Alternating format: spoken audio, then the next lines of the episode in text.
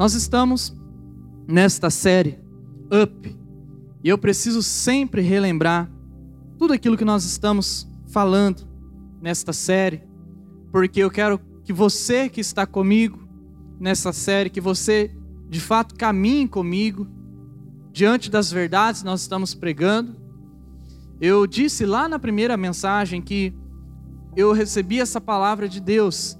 Eu estava em uma noite, eu não conseguia dormir, e eu comecei a orar, falar com Deus, e Deus começou a falar no meu coração. Eu entendi que eu não teria descanso se eu não escrevesse tudo aquilo que Deus estava falando ao meu coração. Então eu escrevi, e aquelas palavras eram de Deus para a minha vida, mas também eu resolvi pegar do meu coração aquelas palavras e colocar no seu coração, para que você também vivesse isso comigo. Nós já falamos cinco mensagens aqui, falamos sobre eliminar os pesadelos do passado, nós deixarmos para trás tudo que já nos fez algum mal, ou mal que nós fizemos, nós precisamos tratar. Se há alguma coisa na tua vida que te prende lá, que você não tratou, você precisa tratar. Não apenas deixar tampado com o tempo, pensando que vai sumir. Não, você tem que eliminar os pesadelos do passado. Você tem que ser a solução. Foi a segunda mensagem. Seja a solução, não um problema. Nós precisamos sempre levar solução para este mundo, seja na igreja, seja aqui no ministério, seja na nossa juventude. Olhar a solução, porque muitas pessoas olham somente o problema, só olham uma questão para resolver, mas nunca possuem uma solução para aquele momento ou para aquela situação. E nós aprendemos então a ser solução, a trazermos ideias boas para o mundo e não apenas sermos um crítico. Nós falamos lá também sobre, na terceira mensagem, sobre escolher Jesus como líder, porque nessa vida alguém vai nos liderar. Não imagine, não pense não acredite que nós somos 100% livres e que nada nos domina. Isso é uma mentira. Sempre algo vai nos guiar, seja a nossa cultura, a cultura que nós fomos inseridos, seja a nossa família, seja tudo que nós vivemos, os nossos traumas, ou as coisas boas, os livros que lemos, as coisas que nós colocamos na mente, as nossas doutrinas, tudo aquilo vai nos levar para algum lugar. Alguém vai nos liderar. E nós falamos que nós precisamos olhar para Jesus como nosso líder. Jesus tem que ser o nosso líder. A palavra de Jesus, a verdade de Jesus, a mente de Jesus, aquilo que Jesus pensa, precisa nos dominar, mesmo que aquilo vá contradizer o que você já pensa, mesmo que aquilo vá contradizer aquilo que você já vive. Nós precisamos deixar a nossa vida ser liderada por Jesus.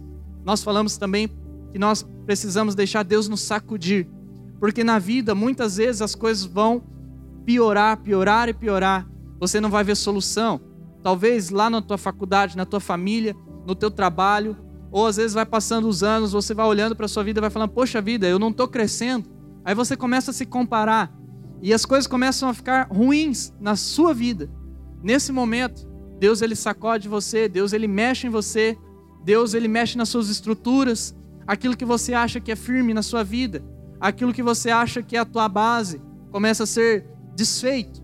Nesse momento, Deus ele age na sua vida e ele age para melhorar você, para levar você para a presença dele, para aquilo que ele sonha para a sua vida.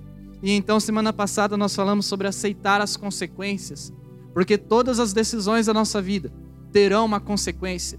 Tudo que a gente decide agora terá uma consequência imediatamente. Talvez a gente não vê o resultado naquele momento, mas no futuro as consequências vêm, elas chegam.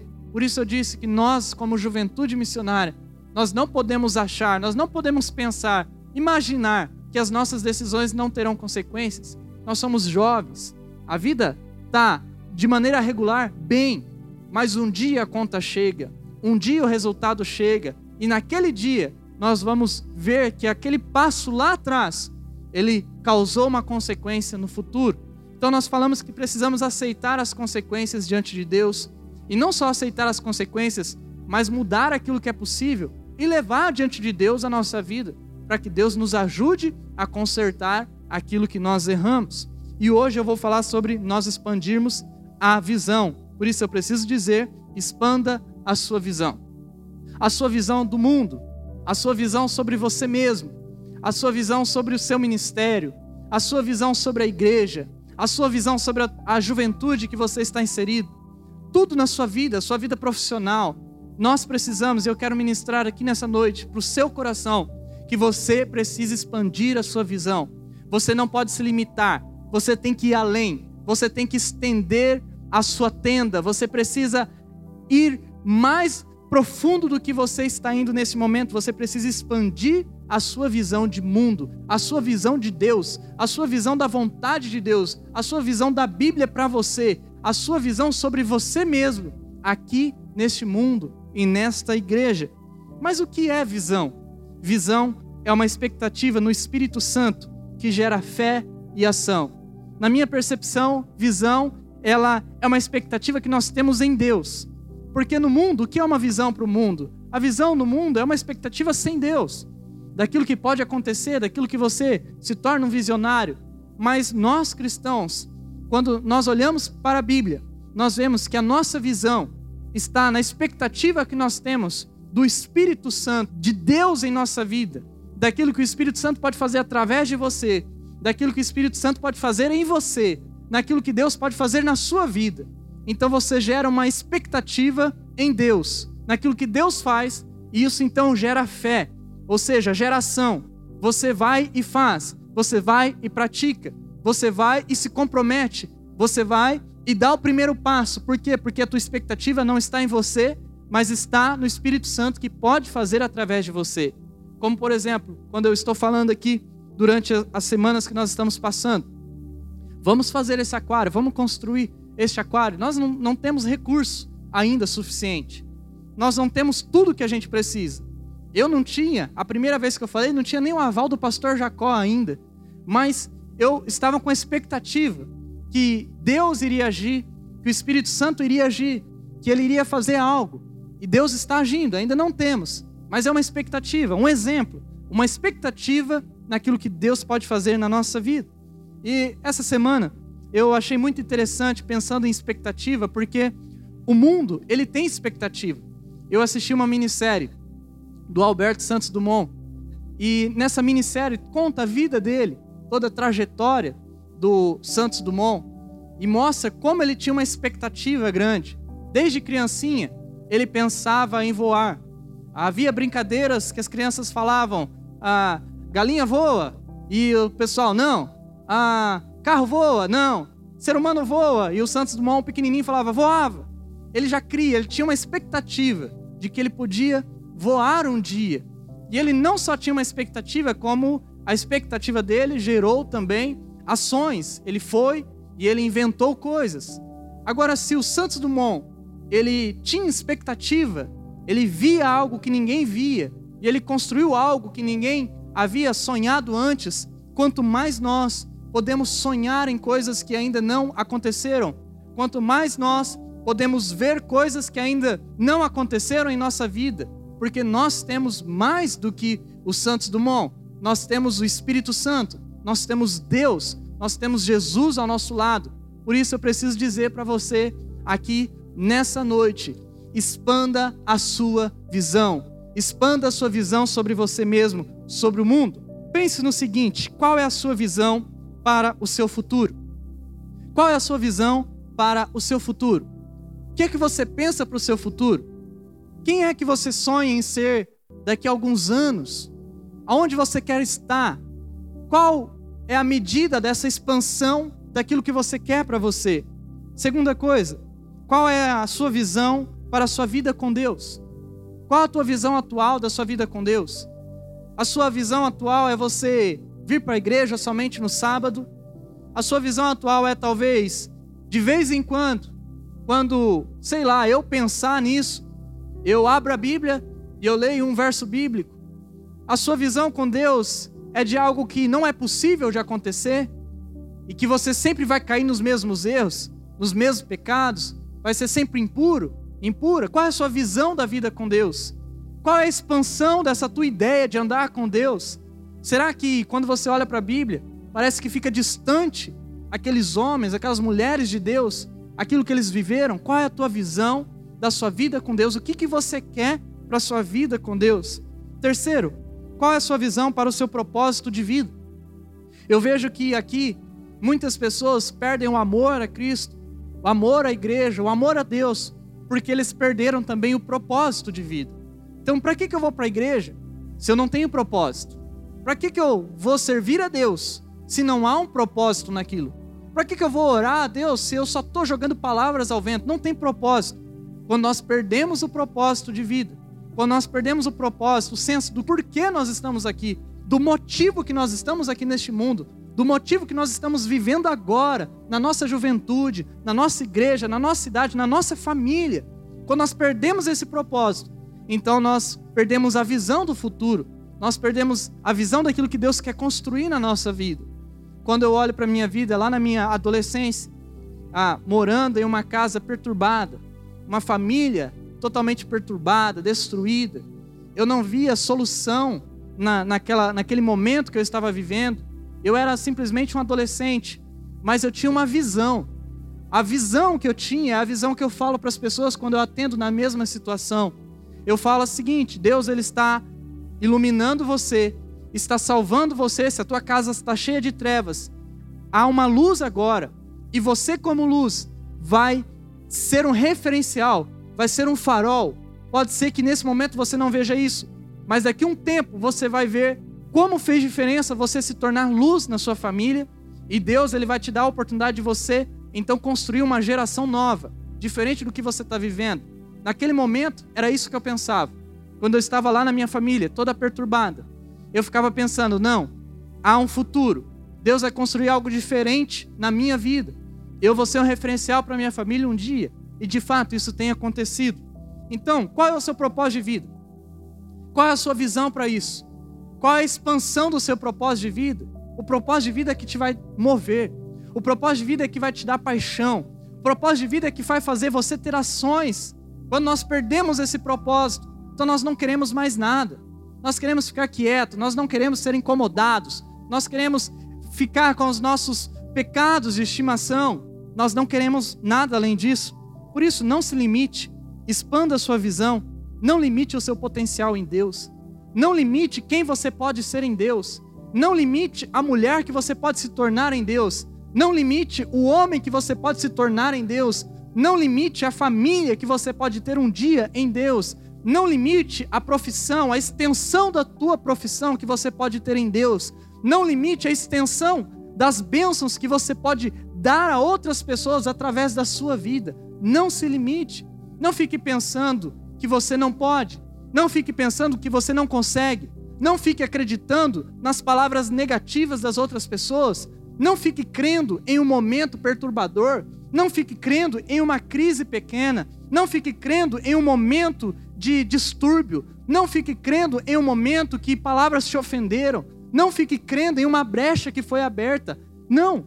Acredite na visão maior. Não limite você mesmo. Quando eu olho para a minha vida, eu vejo que muitas vezes eu sou a minha tampa. É eu que me limito. Eu preciso constantemente romper os meus limites. Eu preciso constantemente acreditar que eu posso mais em Cristo. Eu preciso constantemente ir além em Deus, em Cristo Jesus. E é essa palavra que eu quero deixar aqui para você nessa noite. Não se limite. Não limite quem você pode ser em Deus. E para você expandir a sua visão, para que eu possa também expandir a minha visão, eu quero aqui nesse momento ler um texto que eu acho que ele fala sobre expandir a visão e ele tem ideias boas para que eu e você nós possamos colocar em prática. É o 1 Reis, capítulo 18, a partir do verso 41. O texto, ele diz assim: Então Elias disse ao rei Acabe: Agora, Acabe, vá comer pois já estou ouvindo o barulho de muita chuva. E o verso 42. Enquanto Acabe foi comer, Elias subiu até o alto do monte Carmelo. Ali ele se inclinou até o chão, pôs a cabeça entre os joelhos. E o verso 43. E Elias disse ao seu ajudante: Vá e olhe para o lado do mar. O ajudante foi e voltou dizendo: não vi nada. Sete vezes Elias mandou que ele fosse olhar, verso 44. Na sétima vez, o ajudante, ele voltou e disse: Elias, eu vi subindo do mar uma nuvem pequena, do tamanho da mão de um homem. Então Elias mandou: Vá onde está o rei Acabe e lhe diga que apronte o carro e volte para casa, senão a chuva não vai deixar. E o verso 45: Em pouco tempo, o céu se cobriu de nuvens escuras, o vento começou a soprar e uma chuva pesada começou a cair. Acabe entrou no carro e partiu. Diante desse texto, que é um texto não muito conhecido pelas pessoas, eu quero então mostrar como é que nós podemos expandir a nossa visão, como Elias expandiu a sua visão aqui neste texto. Como você pode expandir a sua visão? Essa é a pergunta que eu quero responder para vocês. Por isso, em primeiro lugar, expanda a sua visão crendo. Creia que Deus pode fazer mais em sua vida. Creia que Deus pode fazer mais através de você. E nesse momento eu quero que você avalie a sua vida. Quem você é hoje? Aonde você está neste momento? Inserido. Qual é a extensão da bênção da sua vida para outras pessoas? O que é que você já fez que tem abençoado outras pessoas? Eu quero dizer aqui nessa noite que você precisa crer que Deus pode fazer mais em sua vida. Quando você crê que Deus pode fazer mais em sua vida, então você vai além. Quando você crê que Deus pode fazer mais através de você, você vai abençoar mais pessoas. Quando você crê que você pode ser usado por Deus, apesar das falhas que você já teve, apesar de quem você é, quando você crê de fato, Deus vai usar a sua vida. E você vai ser aquilo que muitas pessoas não imaginavam que você seria. Por isso, para você expandir a sua visão, para você ir além, para você conquistar mais coisas em Jesus, acredite, Deus pode fazer mais através da sua vida. Por exemplo, quando eu olho para a minha vida, eu vejo que Deus me tirou lá de Astorga, de dentro do mercado que eu trabalhava, me colocou aqui em Maringá, e Ele está usando a minha vida para alcançar outras pessoas. Deus está fazendo mais do que eu imaginei. Não era para nada disso acontecer. Deus está fazendo mais. E eu creio ainda que Deus ainda vai fazer mais. Por isso, avalie na sua vida. O que é que Deus quer fazer na sua vida? Que é você que está limitando. Acredite, Deus pode fazer mais. E o texto de 1 Reis que nós estamos aqui estudando, no capítulo 18, no verso 41, diz exatamente isso. Eu quero ler com vocês. O texto diz assim: Então Elias disse ao rei Acabe: Agora vá comer pois eu já estou ouvindo o barulho de muita chuva. E eu gostaria que você prestasse atenção neste texto. Aqui neste texto, o rei Acabe, ele é rei sobre Israel. Ele está reinando sobre todo Israel. Mas o rei Acabe, ele é um rei mau. É um rei que está sendo usado pelo maligno. É um rei que não está obedecendo a Deus. E o que é que o rei Acabe faz? ele persegue as pessoas que amam a Deus. O rei Acabe, ele persegue aqueles que querem servir a Deus. Ele mandou, junto com Jezabel, ele matou os profetas de Deus. O Elias foi um dos profetas que sobraram. Sobraram outros profetas também, que o Oséias escondeu em duas cavernas. Mas os outros profetas, o Acabe mandou matar com Jezabel. E o Elias fugia do rei Acabe. Até que um dia Elias falou assim: Hoje eu vou comparecer perante o rei Acabe e eu vou mostrar para o rei Acabe que Deus é Deus e que ele é o único Deus e verdadeiro Deus. Então o rei Acabe chegou diante do Elias e Elias fez um, uma proposta para o rei Acabe. Falou assim: Rei, traga os seus profetas, os profetas de Baal, e ofereça um sacrifício a Baal. E eu vou oferecer o sacrifício a Deus verdadeiro. E o Deus que descer queimando a oferta será o Deus verdadeiro, Baal ou o Deus de Israel. Então os profetas de Baal os profetas do rei Acabe fizeram o seu sacrifício e nada aconteceu. Eles começaram a se bater, a se martirizar, porque cada vez não acontecia nada, e começaram a se martirizar esses profetas. Então, o Elias fez a sua oferta, o seu sacrifício, e houve fogo no sacrifício, Deus recebeu. E todo mundo que estava ali diante do monte Carmelo viram, essas pessoas viram que o único Deus que recebeu foi o Deus de Israel. Então o rei Acabe percebe que só há um Deus, o Deus de Israel. E porque eles estavam fazendo o sacrifício, que na nossa época, no nosso contexto, seria praticamente um churrasco, um sacrifício. Então o Elias fala: Rei, Acabe, agora que eu fiz o sacrifício, você viu que é, nosso Deus é o Deus verdadeiro, então fique ali, vá comer essa oferta. Por isso o texto diz: fique aqui, vá comer. E nesse tempo já fazia três anos que não chovia, não havia chuva sobre Israel, havia fome, havia uma crise. E o rei Acabe estava governando. Então, além de Elias mostrar para o rei Acabe que só Deus era Deus, porque o sacrifício tinha acontecido somente com o Elias e não com os profetas de Baal, então Elias diz isso. Ele diz para o rei Acabe: Eu já estou ouvindo barulho de muita chuva.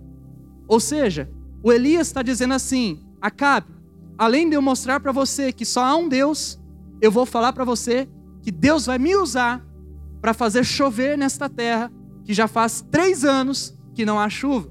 Ou seja, em outras palavras, Elias acreditou que Deus podia fazer mais através da vida dele. O Elias lutou contra o rei Acabe, um rei poderoso que poderia mandar degolar ele. Elias, ele lutou contra os profetas de Baal, que poderia também ma mandar matar o Elias. Elias lutou contra Baal, no nosso contexto seria o próprio Satanás. Elias, ele lutou contra um povo que estava crendo em Baal. Elias correu o risco de Deus falar assim: Não, eu não vou descer no teu sacrifício, Elias. Mas Elias acreditava que Deus iria usar ele.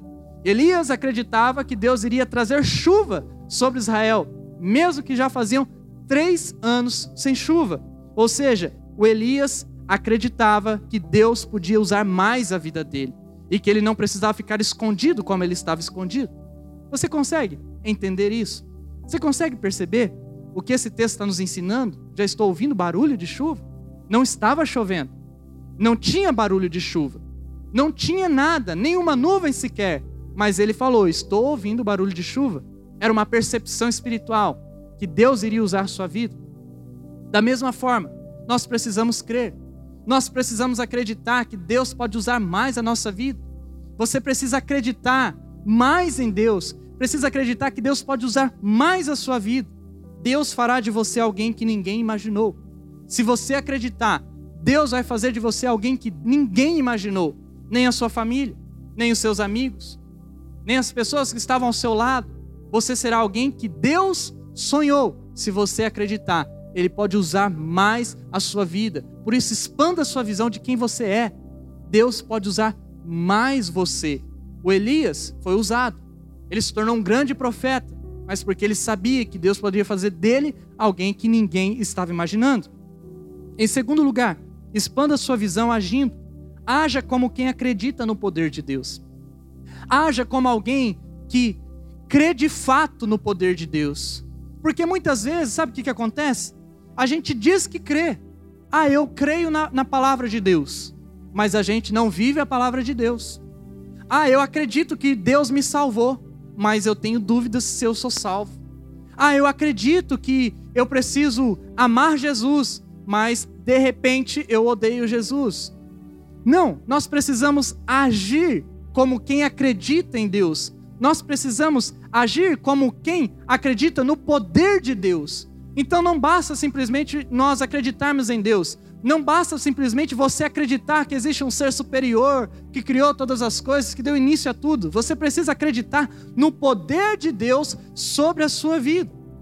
Antes de você ser como título, você precisa ser como pessoa diante de Deus. Eu me lembro que antes de receber o título de pastor, eu já agia como pastor.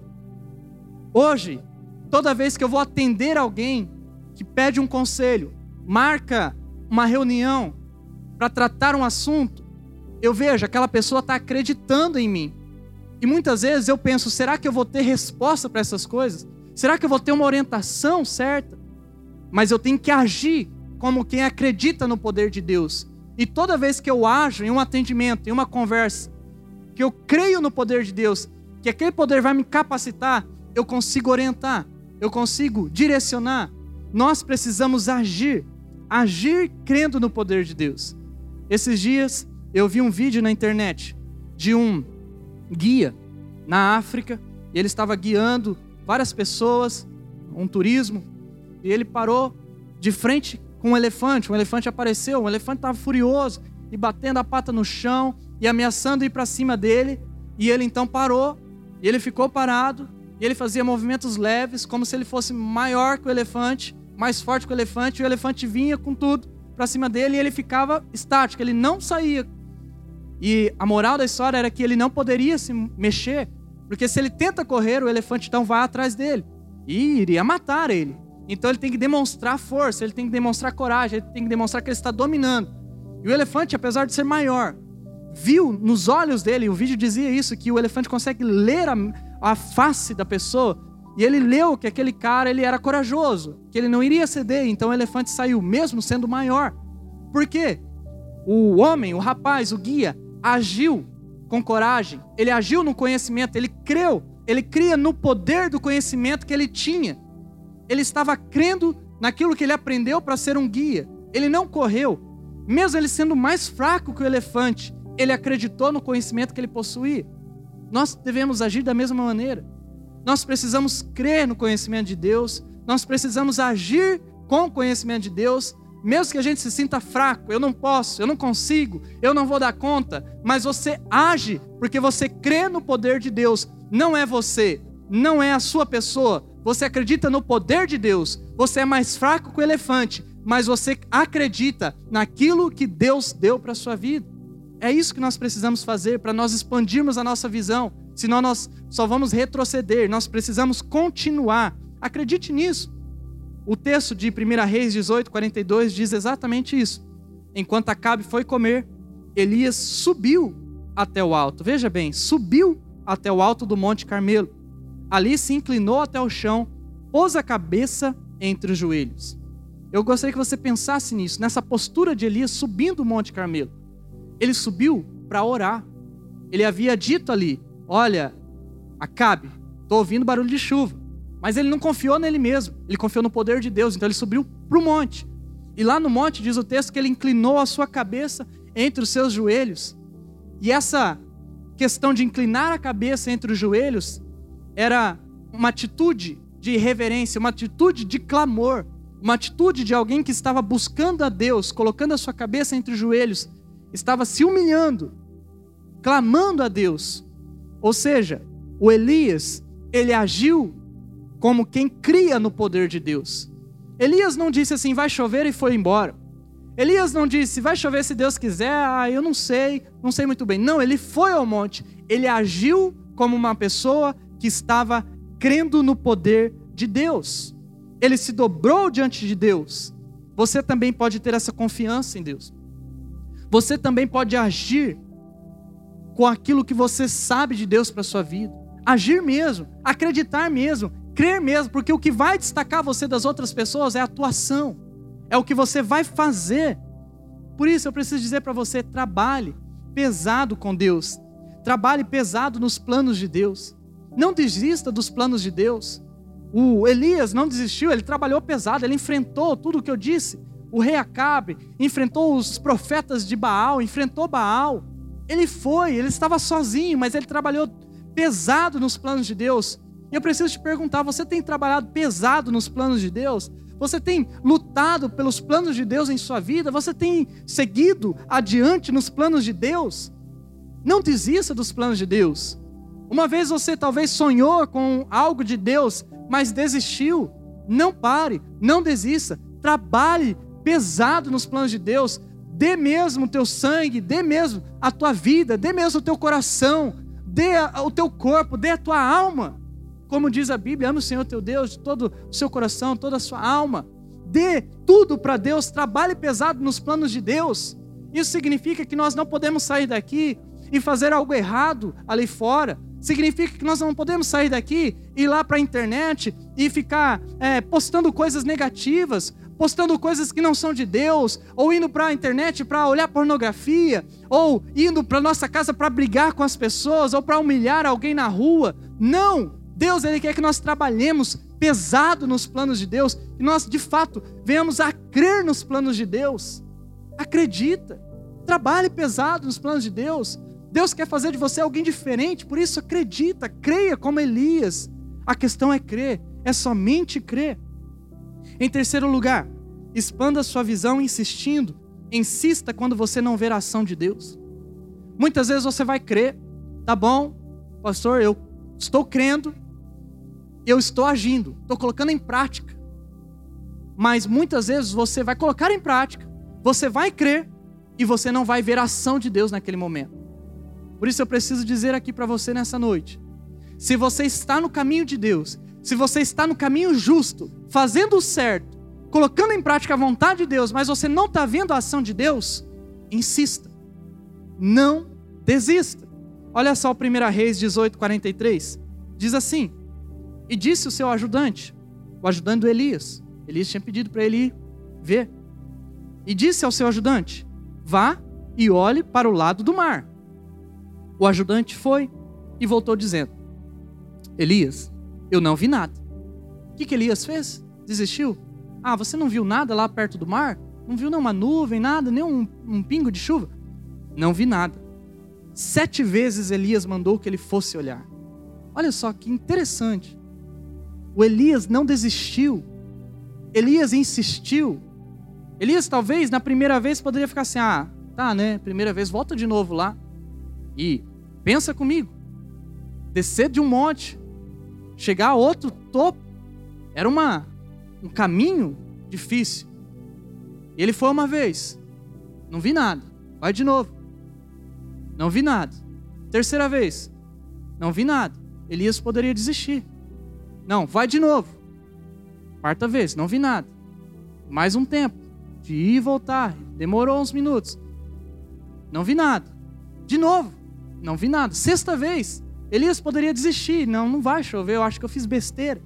Mas ele insistiu. Ele falou: vá pela sétima vez para ver se vai chover. Muitas vezes nós agimos assim. Nós desistimos. Porque nós estamos acostumados a parar na primeira, ou na segunda, ou na terceira vez que tudo dá errado. Pensa comigo aqui. Entre nessa mensagem. Compreenda isso. Quantas vezes você desistiu de algo porque deu errado nas primeiras vezes? Duas, três vezes. Ah, eu já fiz o vestibular três vezes, agora eu acho que não vai dar. Já fiz quatro vezes, não vai dar. Eu já mandei currículo em 12, 12 portas, até agora nenhuma. Eu já tentei me relacionar com as pessoas, mas ó, deu errado meus relacionamentos. Quantas vezes a gente desiste? Fácil. Nas primeiras vezes, nos primeiros testes, não desista. Vá adiante. Lembre-se do Elias. Lembre-se de homens que foram exemplos para nós. Como eu disse no início da nossa mensagem, o Santos Dumont não desistiu nas suas primeiras quedas. O Thomas Edison não desistiu quando, depois de mais de 900 vezes, não criou a lâmpada elétrica. Não desistiu. Não desista. Continue com Deus quando as portas se fecharem. E essa é uma palavra que eu prego para mim. Eu não posso desistir quando as portas se fecharem. Eu não posso desistir se semana que vem o prefeito disser as igrejas não podem abrir e nós ficarmos três ou quatro meses como o ano passado sem abrir a igreja. Eu não posso desistir quando as coisas aparentemente se fecharem para mim. Você não pode desistir quando aparentemente as portas se fecharam a porta do emprego, a porta da faculdade, a porta é, do seu trabalho, da sua vida profissional, a porta familiar, a porta do seu relacionamento. Não desista quando as portas se fecharem. Acredita em Deus. Haja como Deus quer que você haja. E não desista se você não está vendo a ação de Deus. Porque Deus vai agir se você continuar no caminho certo. Apenas não desvie do caminho. Não pense que você precisa fazer o que é errado para poder ter a bênção de Deus. Continue no caminho certo. Quando Deus ver o momento certo, Ele vai te abençoar. Não desista. E por fim, em quarto lugar, expanda a sua visão, valorizando. Valorize as pequenas visões que Deus lhe der.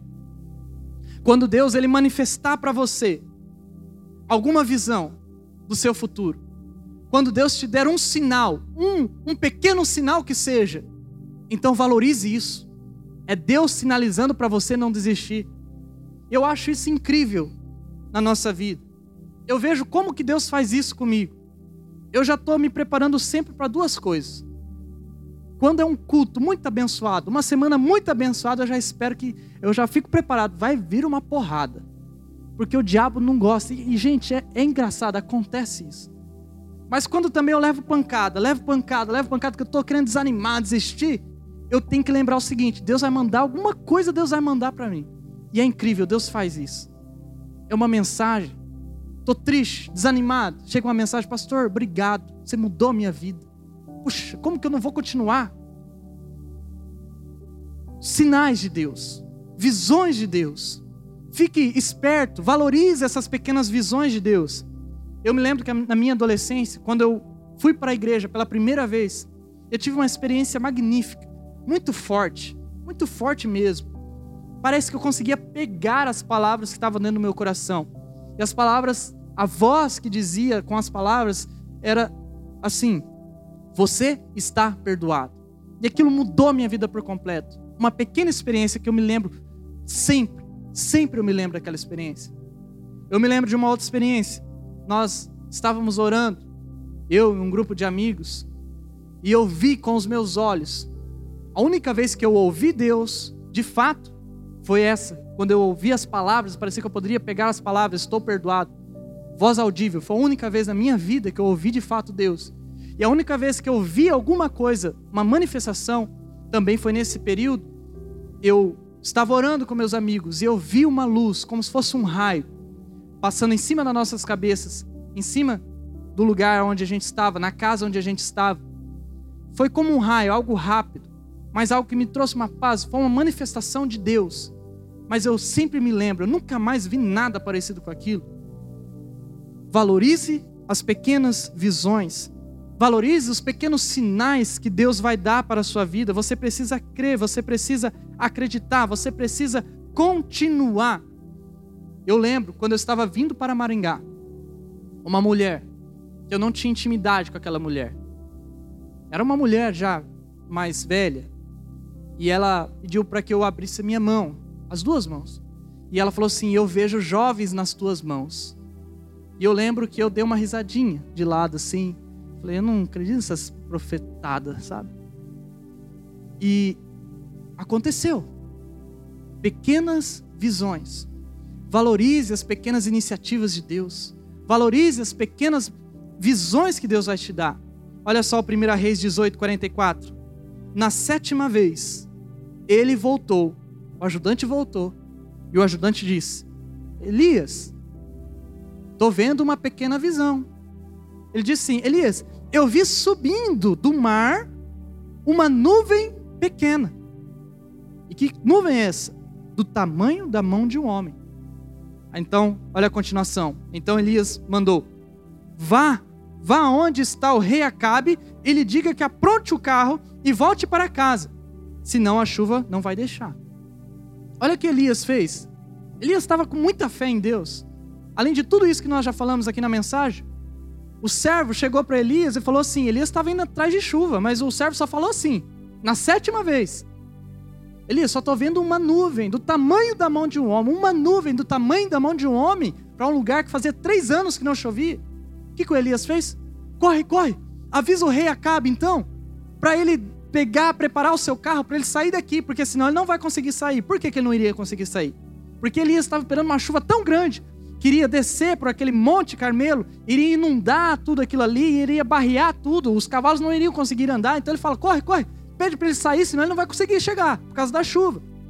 O Elias estava crendo, Elias estava agindo, Elias estava insistindo, Elias estava valorizando uma pequena visão do tamanho da mão de um homem. Será que você não está tendo um sinal de Deus? Um pequeno sinal de Deus? Valorize esse pequeno sinal. Vá além. Se Deus está te mostrando um sinal, te apontando uma direção, Deus não vai te dar o quadro completo. Não adianta você ficar pedindo para Deus, Deus, dá tudo, quero saber todos os passos, me faz cair do céu as coisas. Deus não vai fazer isso. Às vezes Ele vai mandar uma nuvem do tamanho da mão de um homem, para você ver que vai vir uma grande nuvem.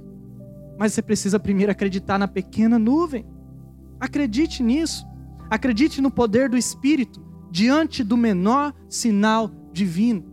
Isso faz sentido para você aqui nessa noite? Qual é o menor sinal divino?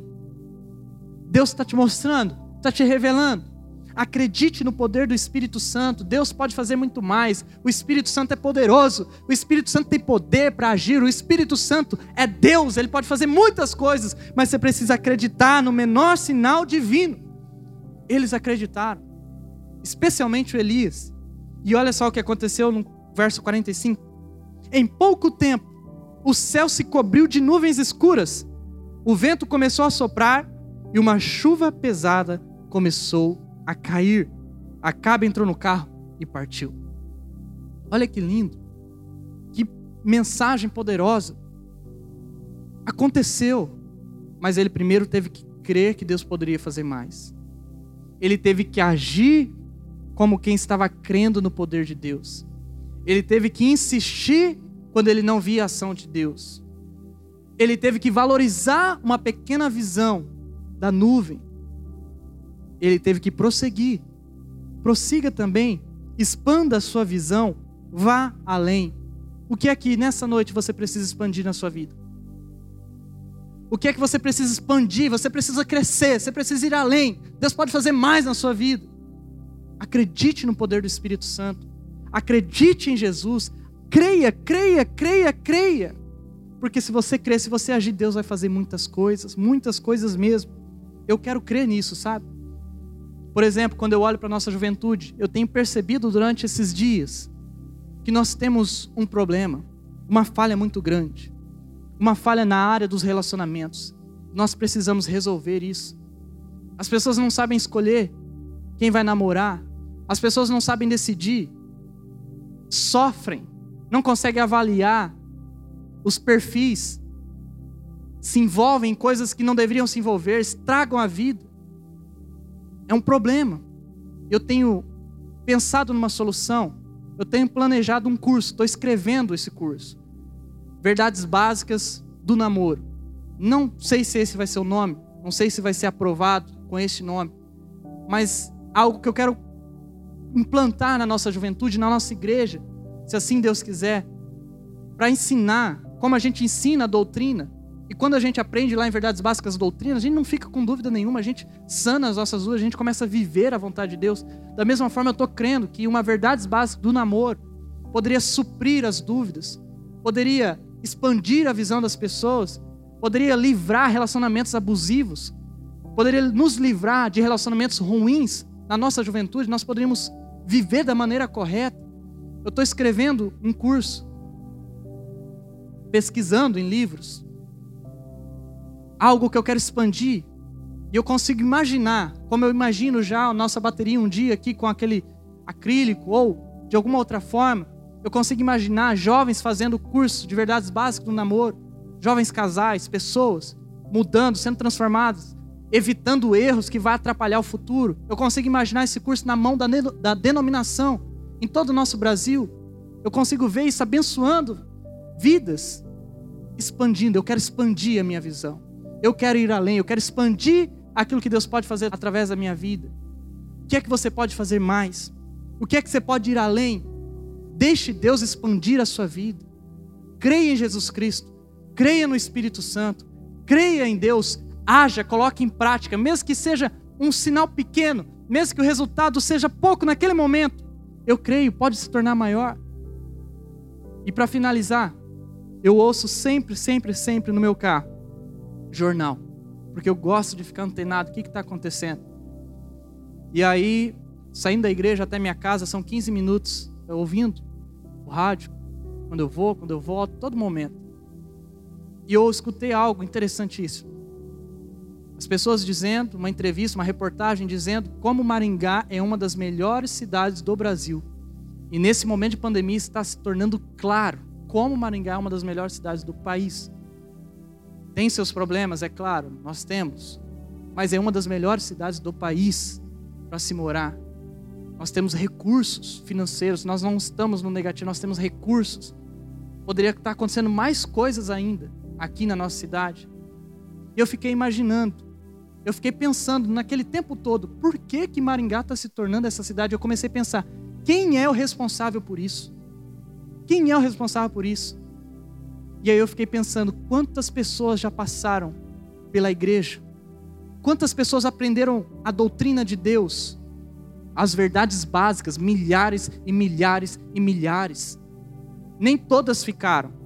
E a gente não quer que todos fiquem mas elas foram impactadas e de alguma forma elas estão vivendo. E eu fiquei pensando: será que nós somos a cidade que somos também por conta da igreja?